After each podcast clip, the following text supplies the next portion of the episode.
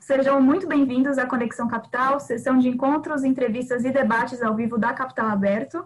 Meu nome é Beatriz Quesada, sou repórter aqui da revista e vou mediar o nosso encontro de hoje, nosso evento de hoje sobre securitização. Há poucas semanas atrás, no dia 27 de agosto, a Comissão de Valores Mobiliários, a CVM, propôs uma norma específica para securitizadoras, que vai ficar em audiência pública até o dia 30 de outubro.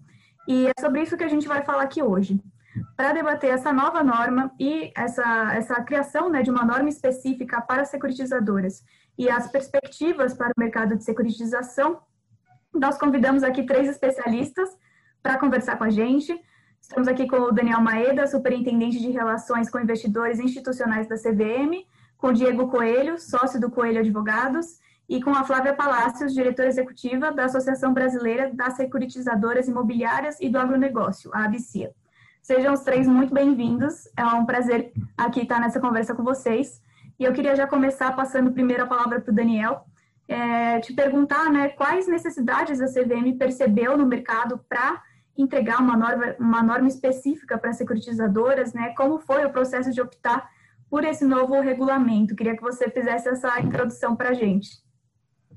Não, fechado, Beatriz, obrigado pela, pela introdução, pela apresentação e também pela, pelo convite, né, por, pela chance de poder participar aqui desse bate-papo, dessa conversa, né, sobre esse assunto tão interessante, né, as securitizadoras, o, as emissões, né, é, e, enfim, o que, que, eu poderia dizer a respeito dessa primeira pergunta, né, o, qual, qual foi o objetivo da CVM? Acho que parte de um diagnóstico, tá, é, Beatriz, de que é, realmente a nossa regulamentação, é, pelo menos até agora, tá? antes dessa, dessa chamada, desse edital, né? É, ela sempre foi muito trazida, ou, ou, ou, ela sempre veio muito a reboque né? de iniciativas legislativas pontuais. Né? Então, eu estou falando aqui, obviamente, da 9.514, né, que inovou com o CRI, né, e todo o sistema né, de financiamento imobiliário, etc., é, e depois a 11.076, trazendo a inovação do CRA. Né? É, já até objeto de alterações depois. Mas o fato é que, correspondendo, ou melhor dizendo, respondendo né, a essas iniciativas é, legislativas, e de novo muito pontuais, porque elas tratam de dois segmentos é, igualmente muito específicos, né, é, imobiliário e agronegócios, né, a CVM reagiu e trouxe enfim, regulamentações que detalhavam é, como né, se deveriam fazer essas emissões, alguns requisitos e características básicas, etc. etc. Né? É, isso realmente, é um diagnóstico mais recente, é, nos pareceu um pouco disfuncional. Em que medida? Né? É, uma pergunta imediata né, que sempre se faz: poxa, por que, que as securitizadoras ela, elas, elas têm que fazer emissões é, específicas e unicamente né, para, é, para ativos do segmento imobiliário do agronegócio? Né? É, realmente, ok, né, foram segmentos que a, que a lei disciplinou até hoje. Né? Mas fato é que né, o, as securitizadoras elas têm uma vocação muito mais ampla do que essa. Né? Tem uma vocação ali para fazer emissões, a princípio, né, para qualquer tipo de ativo lastro. Né, não, não, tem tanta diferença assim que justifique né, que, que, se limite a atuação das securitizadoras a esses segmentos pontuais, aí, a esses segmentos específicos. Então, o, o, o diagnóstico da CVM realmente é assim, que a gente deveria trazer uma regulamentação aqui, né, no nosso âmbito, né, e também, na medida do possível, incentivar né, uma, um movimento legislativo mesmo mais amplo, né, que, que, que, corresponda aí sim né, a essa vocação que as securitizadoras têm de fazer emissões sobre qualquer laço. Né, é, e não tem motivo para se vedar ou se limitar a esse tipo de coisa. Então, isso nos parece um pouco mais sistêmico, né, um pouco mais é, é, consistente né, é, com, com o atuar das securitizadoras e com a vocação que elas têm. É, e por isso, dessa nossa intenção de trazer essa nova visão, esse novo prisma né, da atuação das securitizadoras, não falando especificamente né, de dois tipos de emissões que elas podem fazer, mas falando dessa atuação delas de uma forma ampla, né, de uma forma geral, né, com essa ambição de, de abrir um espaço é, e a gente conta também com a lei lá em paralelo para isso, né, para reforçar isso, é, com, é, que eles possam é, ocupar todo esse espaço que eles têm vocação para co cobrir. Essa, essa, é um pouco a ideia. Eu queria entrar, entrar nesse, nessas perspectivas, né, de quais são os novos, os novos lastros que, que a gente pode, que a gente pode ter nesse modelo um pouco mais para frente. Mas voltando, né, você falou um pouco que a gente está tá muito baseado aí nessa, nessa esteira do, do agronegócio, do imobiliário. Então, eu queria passar a palavra para a Flávia. A BCIA já está já tá há um tempo né, olhando para esse assunto, a norma também é, um, é, uma demanda de vocês, né? Queria que você comentasse um pouco sobre isso e contasse o que, que você achou da proposta, como que você avaliou essa, essa regulação né, específica para securitizadoras que está vindo agora para o mercado. Tá bom, é, primeiro, boa tarde, Beatriz, super obrigada pelo convite, é, boa tarde a todos. É, sobre esse ponto, acho que muita gente tem perguntado, eu recebi várias perguntas, falando, Ih, como é que você está vendo? O CVM veio com essa norma agora, é, como se fosse uma surpresa ou algo é, que a gente não quisesse, né? Acho que todo mundo acha que, que o mercado foge de regulação de uma forma geral, é, e foi justamente o contrário, tá? Eu acho que a gente vinha, e aí não falo só por mim, falo pela própria Associação das Securitizadoras, pela BC, a gente vinha há algum tempo, é, inclusive em conversas com a CVM, pleiteando é justamente uma norma para tratar a securitizadora como securitizadora. Né? A verdade é que a securitizadora ela vinha se é, encaixando ou na norma de uma companhia aberta é, normal, que emite debêntures ou que, que emite ações para distribuição no mercado, ou nas normas específicas do CRI ou do CRA, traziam alguns requisitos pontuais e acho que a, a, as securitizadoras sentiam e sentem falta de um tratamento específico. É, muitas vezes a gente se vê obrigado a estar tá,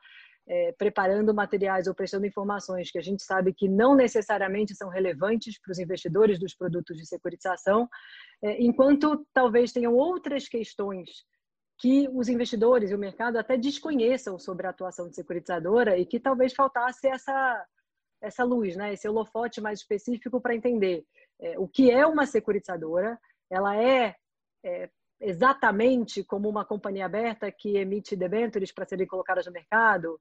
É, se não, e não é, né? acho que a resposta é não, é, o, o, que a diferencia e como é que a gente é, olha essa diferenciação? Como é que o investidor tem que enxergar isso? Né? Para o mercado se desenvolver, acho que o investidor precisa entender mais a fundo não só o produto, mas a cadeia inteira que o produto está inserido, e isso passa pela securitizadora. Né? Então, te respondendo, acho que a norma foi desejada, foi pleiteada, foi muito é, conversada, né, até a, a, sair audiência pública. Diria que de uma forma geral, é, achei excepcional é, a iniciativa da CVM, a forma como veio, acho que veio de fato um tratamento é, específico, entendendo a situação das securitizadoras é, me surpreendeu, inclusive positivamente, tá? A CVM já ter vindo até com essa abertura que o Maeda mencionou agora, de olhar a securitizadora para além da securitizadora do CRI do CRA, né? Porque acho que o mercado está é, tá muito viciado com os dois produtos é, específicos de securitização, que são aqueles que têm isenção fiscal e que por isso são produtos mais populares, digamos assim. Mas por que não o nosso mercado é, desenvolver outros produtos de securitização via companhia securitizadora e foi uma surpresa positiva perceber que a CVM já está se preparando para isso, né? já está se antecipando e falando, vou tratar aqui não só a securitizadora do CRI e do CRA, mas eventuais outras, né? securitizadoras financeiras que já existem, eventuais outras que venham é, a existir. Então, acho que falando como securitizadora e olhando pelo aspecto da BCIA, acho que a norma foi extremamente bem recebida, né, audiência pública. Certamente é, vamos comentar, vamos discutir alguns pontos específicos, mas de uma forma é, geral, ela endereça muito a, a, demanda nossa de securitizadora de poder é, prestar informação para o mercado, aquela informação é, necessária mesmo, ao invés de ficar dando informações é, muitas vezes desnecessárias e que confundem. E para fins de educação no mercado, acho que é bastante importante o mercado entender qual é a atuação da companhia securitizadora, qual é a responsabilidade, qual o processo, qual a responsabilidade. Acho que isso vai ajudar bastante a trazer essa clareza. Antes de passar a palavra aqui para o Diego, né, eu queria só, Flávia, que você comentasse um pouco. É, você falou dessa documentação que às vezes atrapalhava mais do que ajudava. Eu queria que você desse alguns exemplos disso.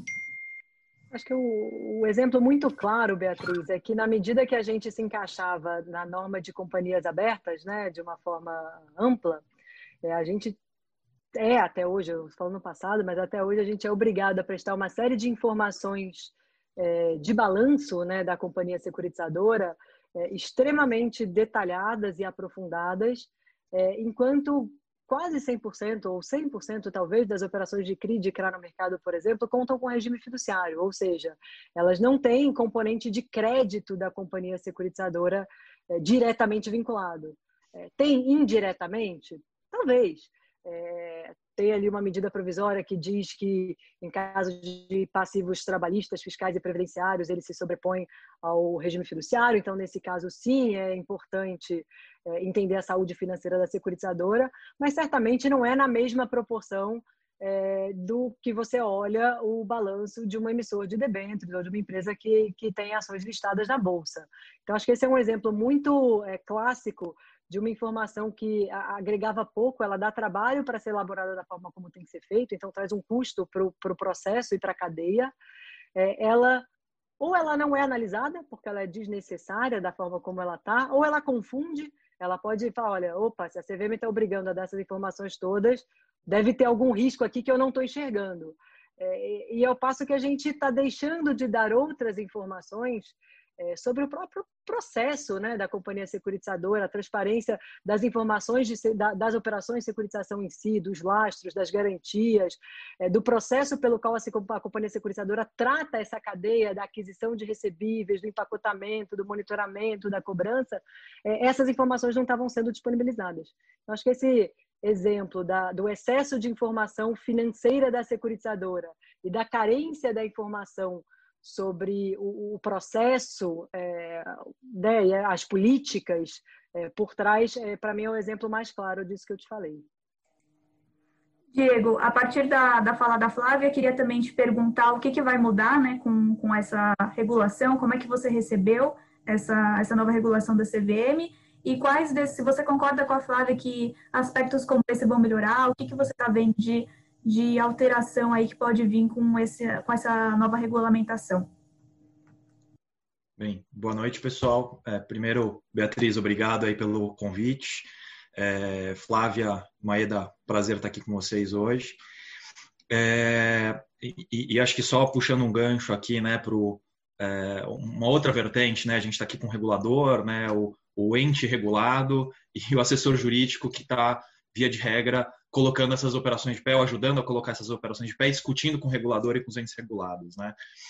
acho que do, no, fazendo às vezes aqui do, do, mercado jurídico de uma forma geral, acho que a norma foi muito bem recebida, era esperada, né, como a, como a Flávia mencionou, é, era, já vinha de um amplo debate, a própria instrução 600 da CVM já havia mencionado que em breve teríamos uma audiência pública para regular as companhias securitizadoras.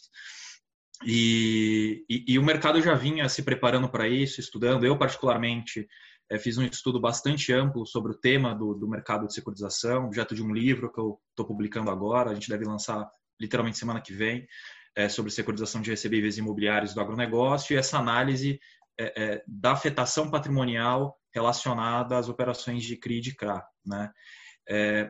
e acho que a, a CVM né, no, tem se colocado é, de uma forma é, bastante proativa e bastante é, é, é conciliadora aqui, né, do que, que o mercado tem imaginado e previsto e, e, então sempre muito aberta, né, esse debate.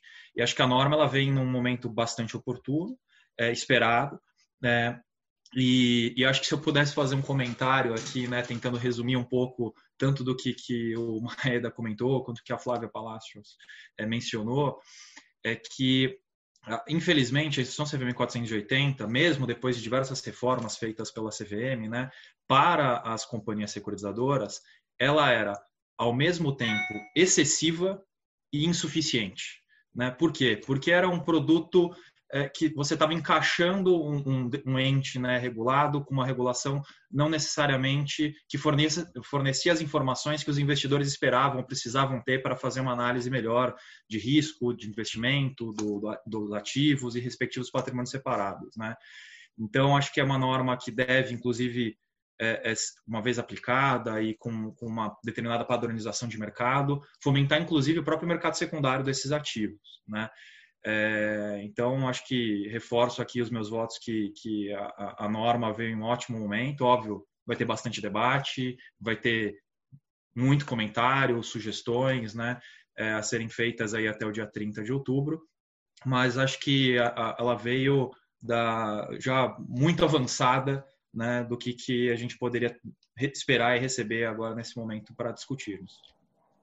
É, como você comentou, a gente ainda tem bastante discussão até o dia 30 de outubro, né? Queria tentar adiantar com vocês algum dos uhum. pontos que a gente pode, que a gente pode ver discutido sobre essa norma, né? Diego, se você puder começar, eu queria que você comentasse, a partir desse amplo estudo que você está fazendo, até para o seu livro, como você comentou, é, o que, que a gente poderia mudar ou, ou o que, que você vê nessa, nessa proposta que ainda pode ser aprimorado, né? apesar dela já ter vindo bastante adiantada, como você e a Flávia já colocaram. É, o que, o que, que ainda pode, o que, que a gente ainda pode ter de comentário para aprimorar ainda mais essa proposta? Não, legal, vamos lá. Eu, eu, acho que assim, tem diversos pontos, né? Mas acho que é, fazendo primeiro uma, uma, análise comparativa aqui, né? Eu, eu olhei contando com a, com, a legislação brasileira é, oito jurisdições, né? Eu analisei França, Itália, Portugal, Espanha, Alemanha, Estados Unidos e Argentina, né? E aqui uma ressalva de Estados Unidos, porque Estados Unidos tem um regime diferenciado de common law, então é, é, é, apesar de terem sido os precursores do mercado de securitização, tem um regime que é difícil da gente fazer uma análise comparativa, né? Mas olhando os outros países de civil law, é, a grande maioria deles, tá, eu diria que dos é, seis que eu analisei, quatro deles têm um regime de securitização é, que é um, é um regime amplo. Ele não é limitado a, um, securitização imobiliária ou a securitização do agronegócio, mas que ele passa é, por é, um aparato regulatório e legislativo que permita a, a, criação de veículos e afetações patrimoniais específicas para cada uma dessas operações de securitização. Né? Então, é, dito isso, né, eu acho que hoje, é, a, a, na verdade, a norma proposta pela CVM, ela está até ela tá um passo à frente do que, que a gente tem em termos de legislação é, é, é segurando né, essas estruturas de, é, de securitização. É, hoje, né, a, temos exclusivamente para o CRI, para o CRA, né, ou seja, para as securitizadoras imobiliárias e do agronegócio, o regime de segregação patrimonial via regime fiduciário e instituição de patrimônio separado. Né? E, e a norma como um todo, ela é, basicamente entende, interpreta como se isso fosse aplicável para todas as, as operações de securitização de uma forma geral, o que se deveria esperar, né? E acho que para isso a gente é, é, deveria talvez prever e, e aguardar uma, uma, alteração maior legislativa, etc., do mercado de securitização de uma forma em geral. Mas, é, então, acho que de, de, de, pontos aqui positivos, e acho que de primeiro comentário, né, que eu talvez gostaria de deixar aqui para a gente discutir, é justamente o fato da norma hoje, ela está já sendo um pouco mais extensiva, né, sendo que a gente ainda não tem é, é, instrumentos legais próprios para adequar outros produtos à própria norma que a CVM está colocando é, em audiência agora. Maeda, você gostaria de comentar o, a fala do Diego? Não, claro, com certeza. Posso comentar sim. É, dizer de um lado assim que eu concordo, na verdade, com o que o Diego é, colocou, né? Existem, eu achei muito interessante assim a forma elegante como ele colocou isso, mas assim, é, de fato existem certas questões, né, que que só a regulação da CVM não vai conseguir resolver, me parece. Né? É, questões que digam respeito à separação patrimonial, regime fiduciário, por exemplo, né? como ele mencionou aí a título é, exemplificativo, é, e realmente é, um, é, uma questão que, puxa, é, uma lei faz falta, né? porque é, isso pode acabar sendo discutido ou questionado né? em esfera judicial, etc. Né? E aí, sem uma lei, a gente fica um pouquinho sem chão né? É, para isso. Né? Óbvio que alguém pode dizer, poxa, mas é, será que convém a CVM construir a casa né, sem as sapatas estarem colocadas, né, é, a infraestrutura né, que, enfim, a lei vai trazer, né, como nessa questão, por exemplo, do regime fiduciário, né, eu acho que é válido. Né, de qualquer forma, eu também concordo em minha linha com essa leitura né, do Diego de que, olha, é, de toda forma, a previsão normativa já existe. Então, quando a lei vier né, possibilitando o, o regime fiduciário, a separação de patrimônios, etc., de uma forma mais ampla, né, é, a regulamentação já se acopla naquilo né, e, e as securitizadoras já podem começar quase que automaticamente, vamos dizer assim, né, com base na lei e na regulamentação. Né, é, de uma outra forma também, eu acho que o fato da CVM se antecipar, lançar isso para discussão no mercado, chamar os holofotes e atenção para esses aspectos, etc., né? pode ser um bom elemento né, para mostrar para Congresso, é, entes de governo em Brasília, etc., que é uma discussão importante, que é uma discussão presente. Eu acho que é mesmo, tá? Francamente falando. Acho que a gente está num momento macro aí muito favorável para qualquer tipo de investimento alternativo. É, e aí, claro, incluindo também é, veículos de securitização, dadas as taxas de juros, tudo isso que, enfim, todo mundo aí já, já sabe, né? Então, é, o momento é muito bom, né? A gente não pode perder esse momento realmente de, de, de, de ampliar esse leque, né? É, de opções disponíveis para investidores, né? Com uma boa relação risco-retorno, etc, etc, né? É, então, acho que também tem essa vantagem, né? A gente traz uma luz, um holofote para essa discussão, né, de forma que é, a, a, prioridade disso lá, né, no, no, campo legislativo, né, aumenta, né, naturalmente, fala, poxa, né, tá todo o mercado ali conversando, existem eventos da capital aberta discutindo isso, né, a CVM tá, tá, tá abrindo uma frente, né, enfim, é, naturalmente tudo isso é levado em conta lá, né, quando eles vão definir a fila, né, de, de, de projetos ali para caminhar, né? Então é uma esperança nossa também, né, que isso ajude a dar esse realce, né, para o assunto e para o tema, né? E, e, de qualquer forma é isso, né? Não, não quer me parecer, né, que o o, caminho da legislação não vai, porque eu acho que é o grande risco que a gente tem na, na prática, né? É, a gente construir essa casa e aí depois botar as sapatas em outros lugares, né? E a gente perde a casa, né? Eu acho que esse risco ele é bem remoto nesse caso aqui. É, me parece um, um, um, um, senso bastante comum, né? É, esse conceito, né, de que, inclusive lá já nas discussões legislativas, né, que eu tenho acompanhado, né, de que, de que é, de que a atuação das securitizadoras merece mesmo essa amplitude, e igualmente os conceitos lá do regime fiduciário, patrimônio separado, os papéis né, da securitizadora, dos agentes fiduciários, dos principais né, prestadores de serviços, tudo isso parece ser fruto já de um amplo consenso nas discussões legislativas. Eu acho que ninguém assim tem muita é, enxerga muita controvérsia né, é, em relação a isso. Ou pelo menos assim, os stakeholders mais importantes nesse processo, que são obviamente a própria CVM, né, como reguladora do segmento e o mercado né, regulado é, já estão num nível de alinhamento muito bom, muito forte em relação ao que seria né, esse projeto de lei. É, então a minha leitura é boa. Eu acho que apesar da regulação estar tá um pouquinho à frente né, do, do, do, da legislação que também deveria existir, né, dando, dando essa infra né, para a regulamentação, é, eu, eu, enxergo aí uma chance bastante forte, alta, grande, né, de que elas caminhem juntas e alinhadas. Né? Então, mesmo que a regulamentação saia ali um pouquinho antes, isso não vai comprometer o resultado final, é, me parece ser a leitura. Flávia, gostaria que você comentasse também essa questão da, da legislação estar tá um pouco adiantada, né, da regulação estar tá um pouco adiantada a legislação, e também contasse para a gente se você enxergou outros pontos da norma que poderiam ser aprimorados é, agora que, enquanto a gente está nesse período de discussão, né, até, até dia 30 de outubro, queria que você comentasse um pouco sobre isso também. Tá bom, vamos lá. Primeiro ponto, essa questão da, da norma se adiantar, e foi até o que eu mencionei, que para mim foi uma surpresa, tá? Eu realmente, apesar de já ter discutido, enfim, com a própria CVM o assunto, é, não achei que ele viria agora, achei que a CVM ia deixar guardado e preparado para vir depois. É, mas, enfim, eu entendo a preocupação levantada pelo Diego e, eventualmente, alguns ajustes que caibam na norma são justamente para acomodar é, a, essas outras companhias securitizadoras, e aí para deixar claro o que, que a gente está falando. Né? É, as emissoras de CRI e de CRA têm leis específicas e hoje é, elas foram talvez as que originaram é, essa discussão dessa norma.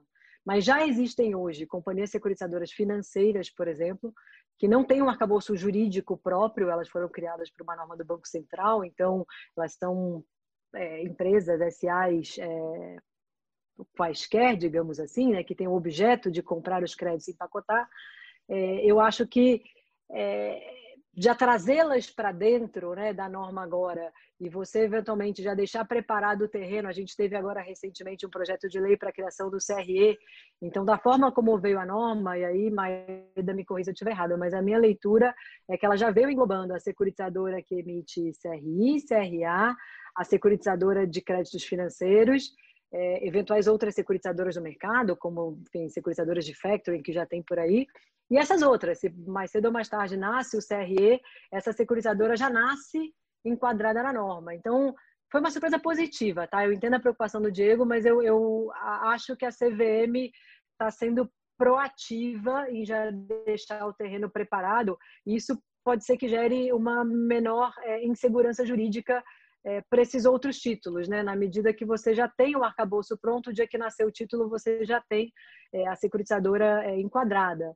E aí, já linkando com, com a tua segunda pergunta de comentário, eu acho que de uma forma é, pontual, talvez caibam alguns é, ajustes justamente para enquadrar essas outras securitizadoras, que muitas vezes são hoje empresas de propósito específico, criadas cada uma para uma é, securitização específica.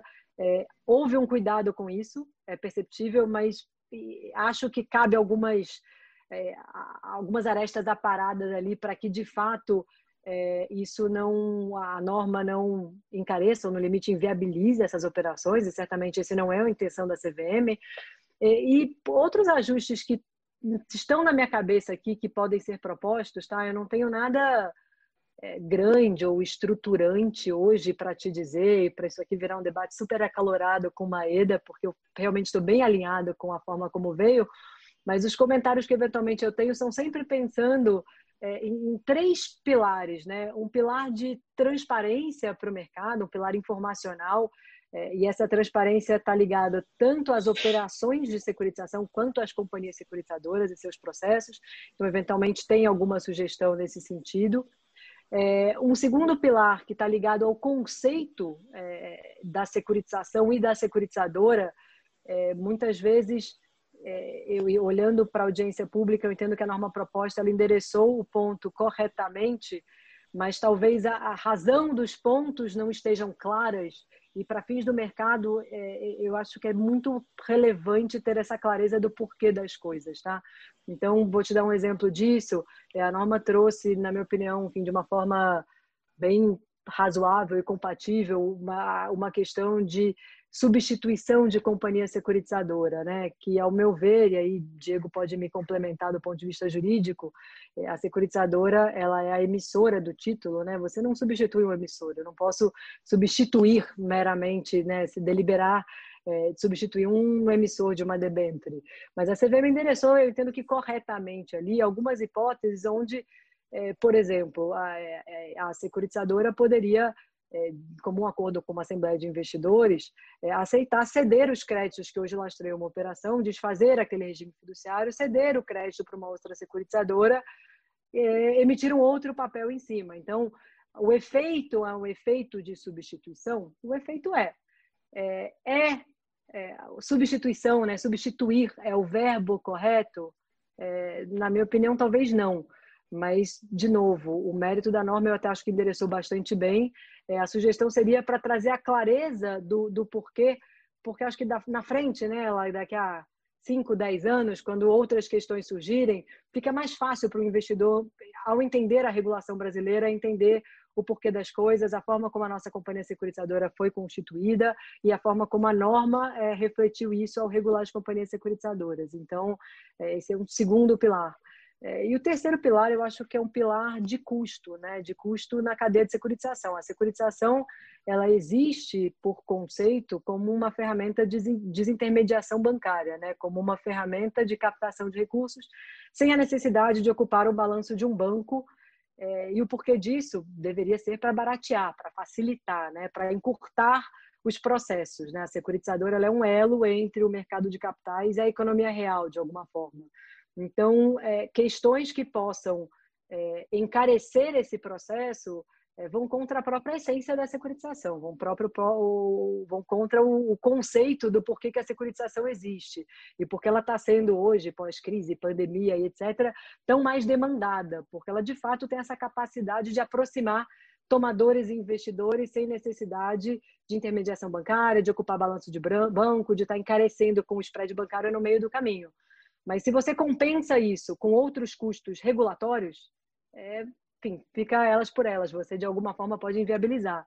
Então, é, eu tenho um ou outro comentário de, de pontos que podem ser endereçados de formas distintas, visando é, redução de custo, visando é, economizar. Então, um exemplo, e é uma sugestão é, chegou a ser discutida com a CVM, ela não veio na, na proposta da audiência pública, é um ponto que é, certamente o mercado vai levar até para entender que é, por exemplo, é, será que a cadeia de prestadores de serviços, será que não tem mais serviços ali que poderiam ser feitos pela própria securitizadora, é, evitando um elo no meio do caminho?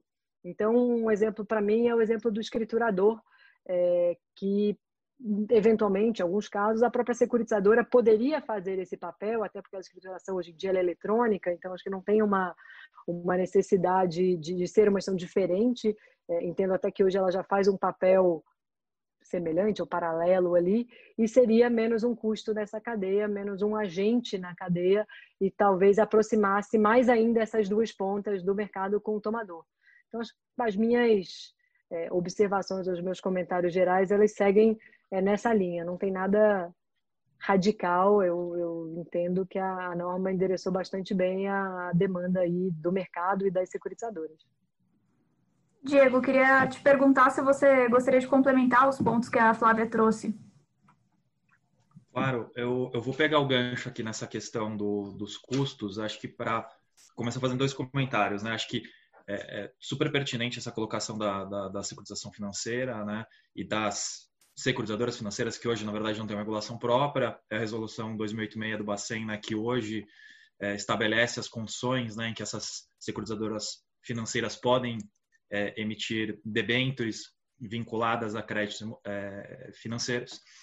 E aqui, é, por que, que né, essas securitizações financeiras elas são interessantes e acaba tendo uma analogia uh, com o CRI, com o CRAI, com o mobiliário, com o agro, né?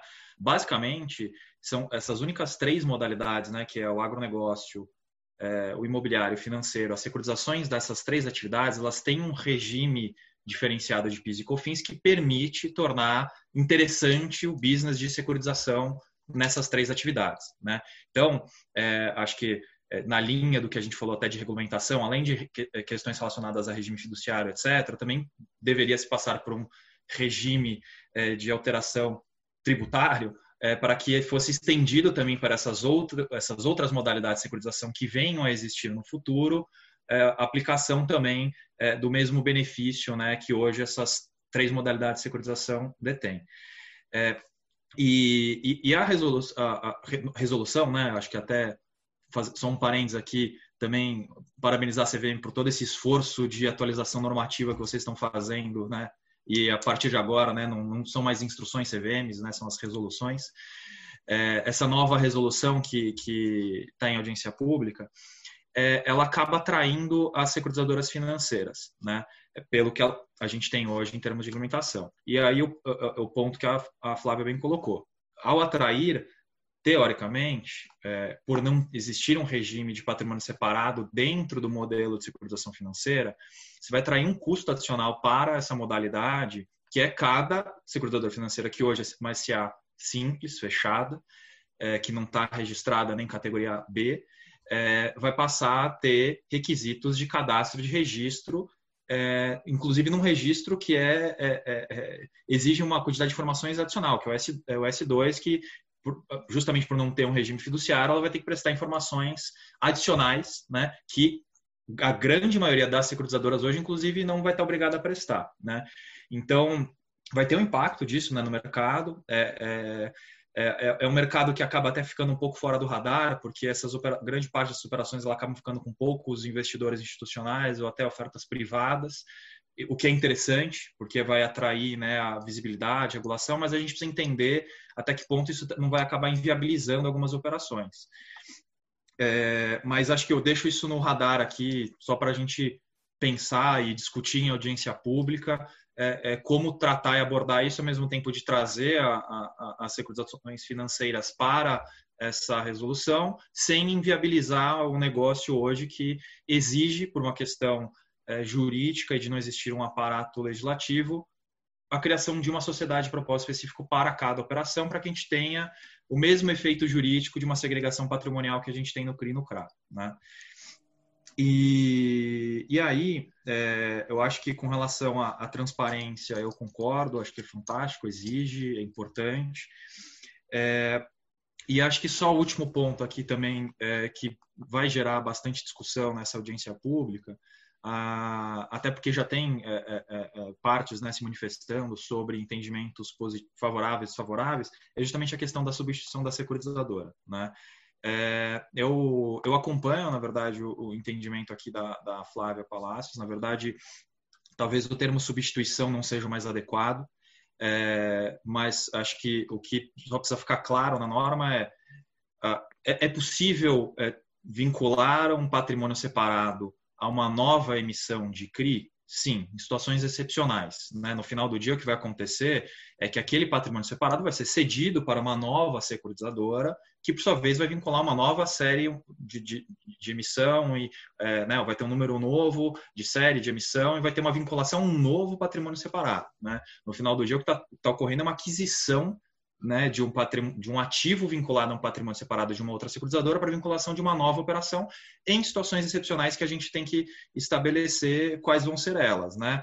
É, hoje, no que a gente tem em termos de, de, de regulamentação, olhando a Lei 9.514, na verdade, é, é, o que a gente tem, na verdade, é, em caráter excepcional, é o agente fiduciário assumindo a, a, o patrimônio separado exclusivamente para fins de liquidação dele e fazer frente a obrigações de pagamento em caso de insolvência da companhia securitizadora, em hipóteses excepcionais. Né? O, o mercado caminhou para um direcionamento de possibilitar a, uma outra securitizadora assumir essas responsabilidades exclusivamente por uma questão de custo. Né? O agente fiduciário não está preparado para assumir essa função, nem precificou essa função, é, e nada mais é, é, é, é, inteligente do que uma outra companhia securitizadora que tem stock record, tem experiência, tem back-office fazer essa função. Né? Então, aqui acho que tem que só ser tratado com, com bastante cuidado como que isso vai estar tá na norma, para também não gerar confusão lá na frente, e, e entender até que ponto é, vai ser possível a cessão de créditos né, vinculados a um patrimônio separado para uma outra securitizadora, e aqui, né, Maeda, acho que só fazendo uma, uma, uma comparação rápida, é, pô, mas a gente pode ter um patrimônio separado vinculado ao mesmo tempo a duas operações de CRI. É, eu acho que a gente vai passar por a mesma discussão que a gente teve logo no começo das operações de securitização imobiliária, quando a gente discutia o crédito pela destinação. Você nasce ou com uma CCB ou com uma debenture imobiliária na largada que não está desembolsada e que o desembolso vai ocorrer com a integralização do CRI. Né? Aqui a discussão ela é, ela é, muito parecida. Né? No final, é, a condição suspensiva do desembolso da CCB ou da debenture ela é equivalente à condição suspensiva desse contrato de cessão, que vai se tornar plenamente eficaz é, mediante o pagamento do preço de aquisição. E aí, óbvio que a securitizadora que fez essa cessão, uma vez recebendo esses recursos, ela vai liquidar aquele CRI, né? E pode até ser que os mesmos os investidores sejam os mesmos da outra operação. Isso é, é uma outra discussão até, até para se discutir, eventual até dação em pagamento em direitos creditórios, enfim. É, é, é, mas acho que só acho que é um ponto que vai exigir bastante discussão ainda, porque ele passa por uma série de questões jurídicas é, envolvendo discussões sobre é, patrimônio, o regime fiduciário, né? É, e enfim, gostaria de ouvir o, Maeda aí, né? E como que eles percorreram essas questões todas aí dentro da CVM antes da, de colocar em audiência pública a resolução. É, Maeda, por favor, se você puder, ah, sei que foram, foram vários pontos aqui que a Flávia e o Diego trouxeram, mas se você puder comentar aqui um pouco, um pouco do que, do que eles trouxeram para gente. Não, perfeito, Beatriz. Claro, posso comentar sim. O, o... Bom, enfim, né, em, relação em, em, relação à transparência, perdão, é, acho que todo mundo sabe né, a minha posição e, e, a posição institucional da CVM. Na verdade, isso é um, é um grande objetivo né, que, que, a CVM sempre persegue em qualquer norma que dita sobre qualquer coisa. Né, enfim, está é, tá lá, talvez, no nosso DNA, no nosso mandato central, né, é, essa, a questão da transparência. Né? E aí, óbvio, não estou querendo dizer aqui que que, aliás, as securitizadoras elas convivem justamente com esse dilema. Né? Não estou querendo dizer aqui que mais informação seja necessariamente melhor para o investidor. Tá? É, a gente tem que vencer um pouco desse, esse falso paradigma né, de que, enfim, quanto mais informação o investidor tiver, né, é, melhor vai ser para ele. Nem sempre isso é verdade. As securitizadoras elas convivem justamente com, esse, com essa situação, né, é, divulgam uma série de informações muito extensa né, a respeito do seu próprio balanço, como a Flávia colocou e eu concordo, né, e a Minuta tenta tratar isso, né, é, que são de pouca utilidade para o investidor, né, que, que aplica no CRI com patrimônio separado. Né, para ele interessa muito mais as informações financeiras daquele patrimônio separado, né, daquela emissão, do que propriamente as informações financeiras da companhia securitizadora que naquela emissão está atuando muito mais ali como uma prestadora de serviços, né, às vezes com uma carinha de gestora, às vezes com uma carinha de administradora fiduciária, enfim, é, esse serviço meio único né, que a securitizadora presta. Né? E, mas de qualquer forma é isso, né? É num, ok, né?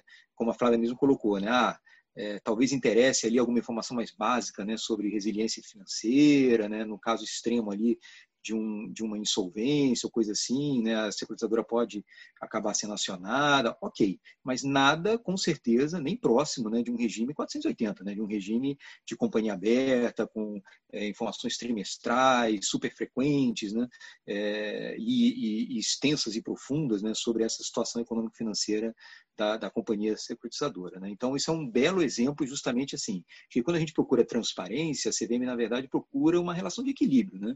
Aquela informação que seja ao mesmo tempo né? É, precisa, correta, verdadeira, claro, né? mas, de outro lado, útil, né? uma informação que realmente interesse para o investidor.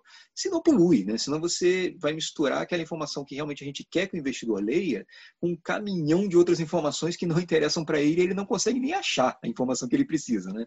Então, isso realmente é um risco que a gente tenta e vem tentando cada vez mais evitar. Né? Mas, óbvio, né, transparência, com certeza, é, a CVM está junto nessa, nessa empreitada, é, sempre vai nos interessar, né? É, a melhor transparência possível. Em relação a, a, a essa questão da, essa questão do, do, do, do, das emissões por destinação, né, que o Diego bem lembrou, né? nossa, essa discussão é, é bem difícil, eu confesso, bastante complexa. Né? Eu lembro até que uma das, das questões mais mais assim é, difíceis mesmo, né, que sobre as quais a CRM se debruçou, né, quando começaram a aparecer essas operações, né, no âmbito aí dos, dos CRIs e CRAs, né? Acho que o, o precedente lá do Burger King foi bastante emblemático nesse sentido, né? É, foi essa questão da, poxa, você pode ou deve, e eu acho que não, tá? Mas assim, é, é, essa pergunta surgiu na discussão, você pode ou deve considerar uma emissão por destinação, ou seja, é, quem está sendo financiado lá na ponta, na verdade, não está oferecendo direitos creditórios para é, a emissão, mas sim emitindo debêntures, né, contra essa emissão, né? É, e essas debêntures, obviamente, estão desgarradas, né, estruturalmente né, da, da, dos direitos creditórios ali imobiliários ou do agronegócio, né, é, elas estão financiando mais amplamente aquele negócio como um todo, né, que está emitindo uma debênture ali em favor da emissão, né. Será que a gente pode considerar isso como um double counting, assim, né? Enfim, poxa, é, ele, ele no fundo está se financiando com a emissão de debêntures, mas é, poderia usar aqueles mesmos direitos creditórios ali, né, que são lastro do seu próprio negócio, para uma outra emissão, e aí está se financiando duas vezes, com o mesmo lastro. Né? Isso foi realmente uma. Eu acho que não, tá? Acho que esse, esse conceito está errado, mas, assim, de qualquer forma, isso foi uma discussão que visitou né, lá também a, a CVM quando discutimos aquele precedente, outros tantos né, que, que enfrentaram isso. É, de qualquer forma, assim, eu, eu, concordo que a emissão por destinação ela seja uma emissão é, válida sim, o, o colegiado da CVM tem é, já caminhado nesse sentido, como o Diego bem lembrou, né? e zero problema que a norma de alguma forma tente acomodar isso. No fundo, é, e aí entrando um pouco também na, na questão da, da, da, substituição né, da securitizadora, é, não só para isso, tá, gente, mas para uma série de questões lá, é, a gente tentou fazer, enfim, houve mesmo uma tentativa da CVM de acomodar problemas concretos que a gente já via é, acontecer. Né? É, era a questão da, da, substituição da securitizadora, já tinha sido trazido para a gente em consultas, é, em reclamações barra denúncias, né? É, por participantes de mercado, crisistas, enfim, é, é, sobre essa possibilidade, e, e, a gente já discutia isso com o nosso jurídico internamente e tal, e, e realmente a intenção ali na norma, né? E, e, é super interessante esse spoiler assim que, que a Flávia e o Diego estão me dando né, sobre as percepções do mercado para as nossas propostas. Né? É, talvez é, substituição não seja o melhor termo, etc. Né? Pode ser, eventualmente, é, é, talvez a gente devesse falar aí mais de, de uma sessão da carteira, né, como, como, como chegaram aqui a estressar, né? É, mas no mérito, né, como também a Flávia e o Diego mencionaram, né, no mérito que a gente está querendo tratar aqui, ele fala, poxa, se você tiver uma situação em que todo mundo quer. Né? É, enfim, a companhia securitizadora cedente, a companhia securitizadora cessionária, os, os, o conjunto dos crisistas, né? seja lá pelo quórum que a gente define aqui como suficiente, né? É, no limite à unanimidade. Né? Se todo mundo quer, é, enfim, também me parece meio né, assim fora do lugar a gente, enfim, não permitir, ainda que é, é, não se dê uma roupagem né, de de substituição, ok, né? Seria uma roupagem jurídica diferente, né? É, mas o conceito ali realmente me parece, né? Encontrar um espaço, né? E, e, é uma discussão de novo meritória e pelo que eu ouvi aqui da Flávia Diego eles até concordam com isso, né? É, o que o que a gente deveria ali realmente encontrar né, seriam os requisitos né, para que justamente né, o, o, o, a operação seja razoável né, de se fazer. Né? É, e isso é um exemplo. Outro exemplo lá, né, é uma questão também muito pontual, específica, né?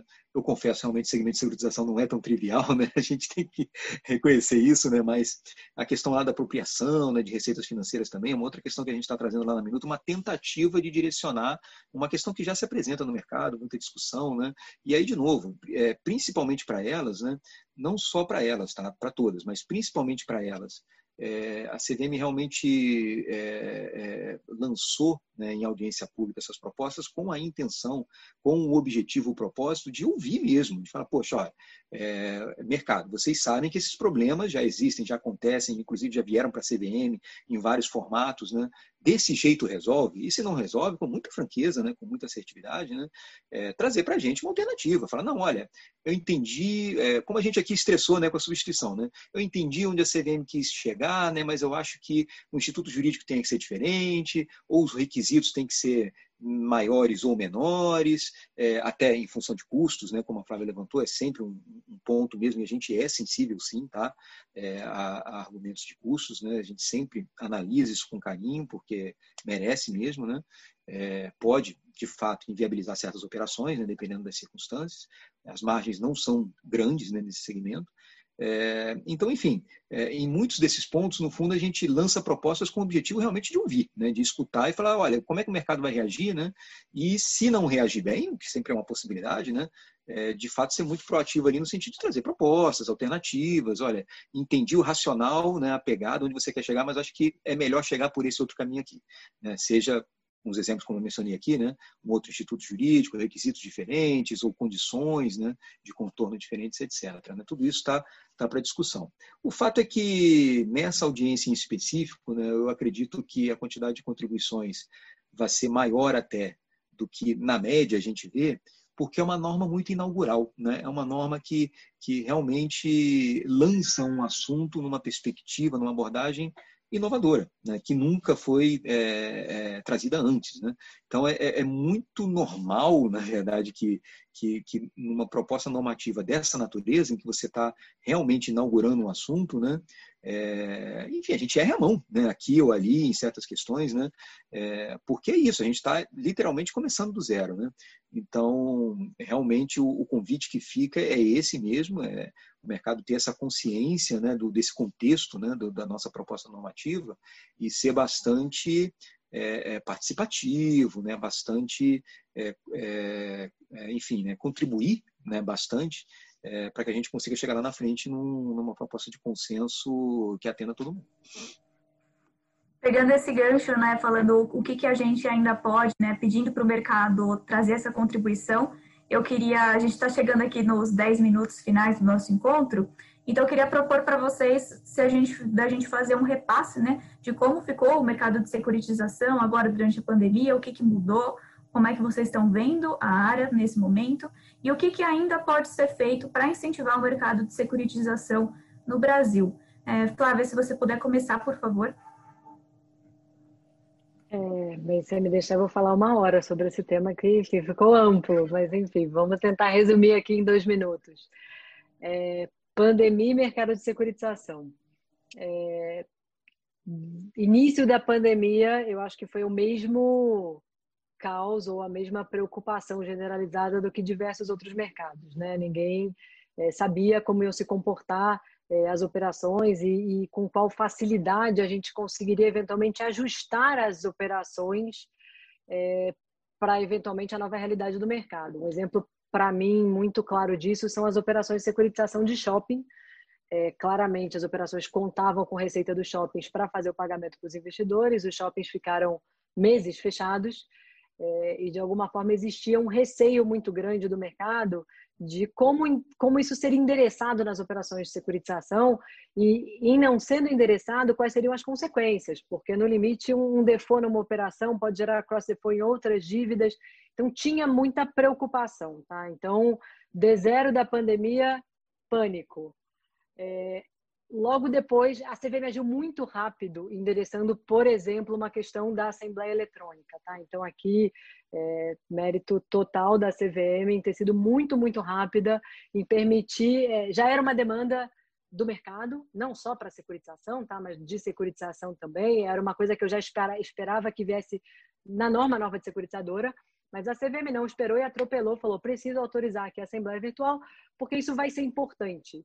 É, então, isso feito, é, o que a gente percebeu foi que as operações de fato se mostraram mais resilientes do que talvez algumas outras categorias de operações. As operações de securitização, via de regra, são operações, por um lado, o fato de elas serem estruturadas, elas parecem mais complexas, e são, talvez. Por outro lado, elas contam com garantias, com mecanismos de é, calibrar ali a execução de uma ou outra garantia, gatilhos de fluxo, etc., é, houveram sim alguns ajustes nas operações via assembleia, repactuação, carência, etc. Mas de uma forma geral as operações se mostraram sim resilientes e acho que a gente pode ver isso no cenário atual. A gente fala muito pouco de operações de muito pouco ou quase nada, tá? De default, vencimento antecipado e operações de securitização derivadas da crise e o mercado já retomou numa velocidade bastante grande. A quantidade de operações emitidas já agora no último mês já foi bem grande, se comparado aí até o pré-pandemia, eu diria que voltou ao mesmo status, se não é, mais aquecido ainda, é, porque também o cenário econômico contribui, né? Acho que as operações se mostraram resilientes na crise e num cenário de taxa de juros do jeito que está, as operações é, estruturadas se mostram sim uma boa alternativa de investimento para um lado e de captação para o outro. Então, o mercado securitização, na minha visão, sai mais forte da crise do que, do que ele entrou. É, e aí, pensando no, no, desenvolvimento, né, você falando o que falta, é, é, engraçado que outro dia eu conversei com, com o Diego mesmo sobre isso. Falei, olha, tem uma norma de securitizador, acho que esse é um ponto que vai ser importante. É, ele traz esse conhecimento maior para o mercado, é, sobre o mercado, então, do, dos investidores, inclusive investidores é, externos que hoje não estão muito atuantes nesse mercado, mas poderiam entrar é, para entender, ó, deixa eu entender como funciona, quem são os players, o que é a responsabilidade de quem, quem faz o quem, o que, que a CVM regula. Então, acho que esse é um passo importante. É, eu acho sim que um passo que mudaria de patamar seria esse que o Maeda comentou e que a gente vem discutindo já, o mercado já vem tentando esquentar ali os motores para isso, que é preparar uma lei é, mais ampla e mais robusta e mais harmônica né, sobre securitização e certificados recebíveis de securitização de uma forma geral e as companhias securitizadoras. Então, acho que seria é, um golaço para o mercado, porque também traz uma facilidade de percepção na medida que você harmoniza é, a securitizadora imobiliária com a agrícola, com a financeira, com a educacional, com qualquer outra que venha existir.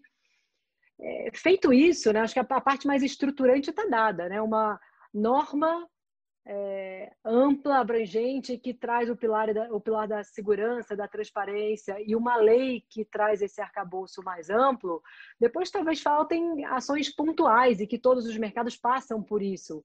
É, padronização, é, fomentar liquidez no mercado secundário, então questões de metodologia de preço, questões de formador de mercado, é, a própria questão qualitativa das informações, né? A CVM está no papel dela de falar essas são as informações mínimas que eu estou exigindo, mas o mercado depois ele se regula no como também, ou até informações adicionais que eventualmente não estejam na norma, mas que são demandadas para análises específicas. Então, é, tendo uma boa norma e uma lei é, robusta e ampla e, e, e, clara, né, que traga essa segurança jurídica, o que eu vejo depois é um pouco disso. Acho que tem ações de padronização, tem ações para fomentar a liquidez dos papéis, é, tem ações ligadas ali à própria é, parte de oferta pública, que é um item que a CVM já mencionou que vai endereçar é, imagino que ainda esse ano, né, é, eventualmente você reformular as normas de oferta, você rever um pouco a questão de,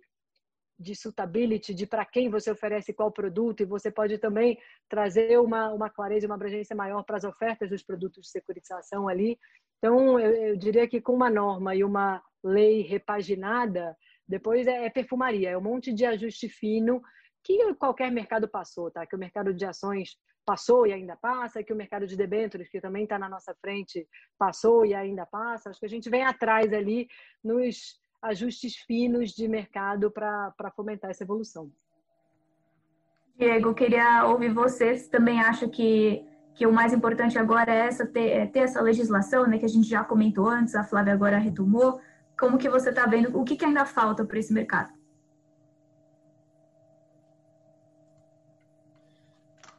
Olha, é, é um mercado que, por incrível que pareça, ele é jovem, mas ele já é pujante, ele é bastante significativo, né? O, o, e, e, e o que acontece é, é que o, o, CRI como produto, né, e esse regime fiduciário, patrimônio separado, essa blindagem jurídica, essa segurança jurídica dessas, dessas operações, acabou alavancando o próprio mercado CRA, sempre teve uma dificuldade gigantesca de, do mercado de capitais financiar o agronegócio. E, e, e foi interessante de, de, de, analisar, né, num momento de crise no mercado imobiliário, o, o mercado se apoiou no agro, num produto irmão do CRI, que era o CRA, e, e virou um produto extremamente relevante, que hoje compete no bom sentido com o CRI, né, disputando espaço no mercado, é, se tornou um produto extremamente relevante. Então, acho que é, na minha opinião, o que passa aqui, né, de forma paralela a tudo isso que, que a Flávia mencionou, é a gente tentar trazer também esse regime de afetação patrimonial, de segregação né, do patrimônio separado para as outras operações de securitização. Né? Acho que isso, você tendo uma norma única, que inclusive, né, assim como você tem hoje, que a, a securitizadora imobiliária ela também pode emitir o CRA e vice-versa, né, e, e, estender isso né, de uma forma é, é, eficiente, é, transparente, fácil de, de, de, de, se entender e de se aplicar, é, a gente vai ter um mercado fantástico, né? Porque é um mercado que já foi testado, os produtos eles vão ser análogos, o que vai mudar vai ser o, o, o, o tipo de risco que o investidor está disposto a correr relacionado a um segmento de atuação específico, né? Ah, vai ser imobiliário, vai ser educação, que nem o CRE está em pauta agora, vai ser financeiro, a debênture financeira vai virar um certificado de recebíveis financeiros, por exemplo. É, enfim, mas o, é, o, o, investidor no final ele vai estar seguro da estrutura, da informação, do reporte, da padronização e ele vai escolher o, o, o ativo lastro com o qual ele se identifica mais ou ele está mais disposto a, a correr risco ou até no, no, num planejamento de pulverização, diversificação, ele vai alocar parte do patrimônio dele em diversos tipos né, de ativo, então, ativos. Né? Então, acho que é, essa é, a, a, proposta da CVM ela é excelente. Eu acho que é, fica aqui só, acho que uma ressalva da gente avaliar se vale a, vale a pena a gente pensar é, em, em, como se, é, é, essa resolução vai já se aplicar para as outras modalidades de securitização, até que se tenha um regime fiduciário para elas, é, ou se isso já vai começar a ser aplicado na largada e com algumas medidas é, corretivas, no, não de, de corrigir porque a norma está errada, mas de melhorar a aplicação, porque vai ser de muito difícil a aplicação como um todo, é, se você vai ter veículos próprios para cada uma dessas securitizações, né? É, então, acho que, resumindo, acho que vai acabar passando por uma alteração legislativa para ter um mercado amplo de securitização, assim como a gente tem em outros países. Né? Hoje, o CRI e o CRA são produtos já mais do que testados, procurados pelo mercado, né? e que acabam servindo, inclusive, como ativos é, é, é muito buscados por investidores institucionais, que foi também o que acabou acontecendo agora é, pegando um gancho, não vou falar da pandemia para não me estender, mas um pouco do que aconteceu é, nesses últimos seis meses aqui, que os investidores institucionais acabaram olhando outros tipos de emissores, que acho que essa é a grande beleza também da, da securitização. Você não precisa ser uma companhia aberta para acessar o mercado de capitais, né? Você precisa ter uma securitizadora e bons players que possam é, é, analisar os seus ativos e vincular uma operação cujo emissor vai ser a companhia securitizadora. E aí, né, acho que a, a beleza dessa norma de dar uma informação adequada com relação a cada patrimônio separado. Maeda, queria ouvir você também um pouco, né? Sei que a, gente, você, a CVM acabou de estar tá colocando essa norma ainda em discussão, né? Estou pedindo para você olhar um pouquinho mais para frente, mas se você puder comentar também o que, que você acha, o que, que a gente pode esperar ainda para esse mercado de securitização. Claro, perfeito, Beatriz. Assim, o que eu poderia dizer aqui, né? Primeiro, só para um ponto rápido aqui, eu concordo com o diagnóstico da Flávia em relação a a pandemia, né, como o segmento de securitização reagiu, né? Curioso até que assim muito menos, né, uma crise de confiança de crédito é, ocorreu no, no segmento e, e, de uma certa forma que a gente viu ali mais foi um efeito de enxugamento, de enxugamento não, desculpa, de empossamento, né, de liquidez, né, e aí não estou nem falando tanto do, do, dos certificados, eu falando mais do mundo ali dos FDICs, né, é bem interessante isso, né, o, o, processo de originação dos direitos creditórios acabou secando um pouco, né, e, e alguns desses fundos, enfim, né, chegaram ali a patamares de 20, 30%, né, de liquidez nas carteiras, né, por falta de direitos creditórios para compor, é, mas realmente, assim, o, o, dados todos esses mecanismos de reforço de crédito, né, que costumam orbitar em torno dos veículos de securitização, né, ele se protegeu muito bem da crise, né, e conseguiu reagir muito rápido, né. É, Para frente, é, Beatriz, o que eu, o que eu diria é o seguinte: eu acho que Obviamente tem muita coisa ainda para evoluir. Acho que tem algumas coisas bastante típicas né, do segmento de securitização que eu ainda não vejo com tanta força e, e justamente por isso eu acho que existe um espaço imenso para crescimento nesses, nesses segmentos. Né? É, primeiro, né, a questão da participação do institucional. E eu acho que isso está ligado, de uma certa forma, a essa nossa proposta né, de, de ampliação da atuação das securitizadoras. Por quê? É, porque realmente assim produtos isentos eles costumam é, é ser complicados para institucionais que já são isentos na cabeça, né? Como produtos isentos de uma certa forma, direta ou indireta, né, eles acabam dividindo o benefício fiscal entre emissor e investidor, né? Para o institucional que já é isento, ele não acha muito interessante participar desse tipo de operação. E, e aí realmente, enfim, a isenção acaba criando um pouco dessa, de um lado atrai as pessoas físicas, né? Mas do outro lado, enfim, não atrai os institucionais, né? E, e de fato, assim como a gente até vê lá fora né? Acho que existe um espaço muito grande para os institucionais entrarem mais e, enfim, né, é, é, com mais força né, nesse segmento. E, naturalmente, para emissões sem essa discussão da isenção, né, como chegar a citar até mesmo o CRE, né, que tem uma discussão também legislativa, né, é, ou qualquer outro segmento, né, qualquer outro lastro, né, é, a gente pode ver aí realmente uma chance é, muito forte para os institucionários entrarem de forma bastante relevante procurando esse yield aí, né, é, é, é relativo maior. Né? É, isso é um ponto assim, que eu acho que a gente pode realmente é, crescer bastante. Um outro, uma outra questão que, que eu acho interessante, né, o, o, isso não é só no Brasil, isso é no mundo inteiro, no Brasil também é assim, o, o segmento de securitização ele é um segmento estruturalmente inovador, isso é bem interessante, né? um segmento que talvez pela própria forma como as operações são desenhadas, né, ele é um segmento muito aberto à inovação. É, e, e, o fato de, de novo, né, a gente ter esses focos de atuação muito específicos, né, é, guiados né, por leis igualmente muito específicas, né, acaba, acaba meio que desestimulando, né? Porque essa inovação fica muito restrita ali àqueles segmentos. A gente ainda vê, né? É, como por exemplo produtos é, ESG, né? Produtos verde que, que o segmento de securitização tem emitido, né? Acabou de sair um CRA agora bem recente ESG também, né? É, tem algumas inovações sim saindo, né? Mas percebe tudo limitado ao imobiliário e agronegócio, imobiliário e agronegócio. Realmente isso, isso realmente limita muito né, o potencial inovador que esse segmento tem. É, lá mesmo, fazendo esse, esse, paralelo de novo, né, quando a gente olha para o segmento dos FDICs, né, a gente vê, por exemplo, uma interação dos FDICs, né, desse veículo de securitização com outros segmentos de inovação muito forte. Você vê muitos meios de pagamento visitando FDICs, você vê muitos, muitas plataformas de peer-to-peer -peer visitando FDICs, né? seja procurando fund, seja, enfim, cedendo créditos. Né? É, É, isso é muito presente lá, né? E, e, poderia ser muito presente também aqui nas securitizadoras se as securitizadoras tivessem né, essa liberdade, né, essa, essa, amplitude de falar, olha, não, você que lida com empréstimos pessoais, com uma plataforma online, etc., eu quero esse direito creditório aqui, formar um, uma emissão né, de, um, de um certificado sobre isso. Por que, que não faz hoje? Porque, de novo, né, a gente não tem uma lei, não tem uma regulamentação né, que, que abra, né, que construa esse pavimento para a securitizadora né, andar tranquila né, nessa emissão. É, fica tudo ali sempre dentro né, do imobiliário e do agronegócio e das inovações que acontecem no imobiliário e no agronegócio. Então, realmente, esse, essa, essa, essa amplificação, né, essa ampliação né, do, do, do, do, escopo de atuação, acho que também vai, vai vai trazer um pouco mais dessa vocação inovadora que, que a indústria de securitização tem, né? É, inclusive em termos de conexão com outros segmentos inovadores também, né? que a gente já vê muito acontecer ali nos FDICs. Né? E isso é fantástico, porque, de novo, é, inovação é o que multiplica a produtividade né? É, do capital, do trabalho, etc. Né? É, inovação é o, que, é o que faz um país evoluir né? de forma exponencial, né?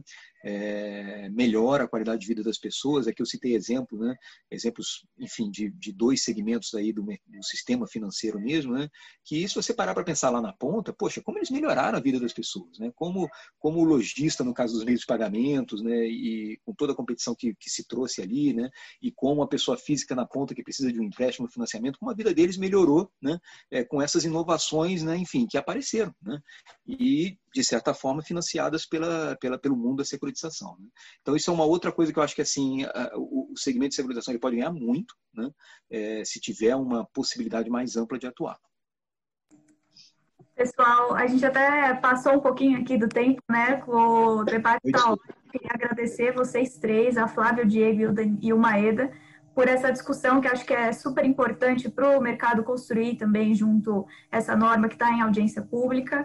É, agradecer muito a participação de vocês, agradecer também a todo mundo que está com a gente aqui acompanhando, que ficou com a gente até o final, e aproveitar para convidar vocês. A gente tem um outro encontro amanhã, que a gente vai discutir como a pandemia intensificou o olhar das empresas e dos gestores de recursos para as mudanças climáticas. Né? Vamos falar um pouco dessa questão ESG que o Maeda estava tratando agora. É, se vocês tiverem interesse em saber um pouco mais dos nossos eventos, o link da Conexão Capital está aqui no chat.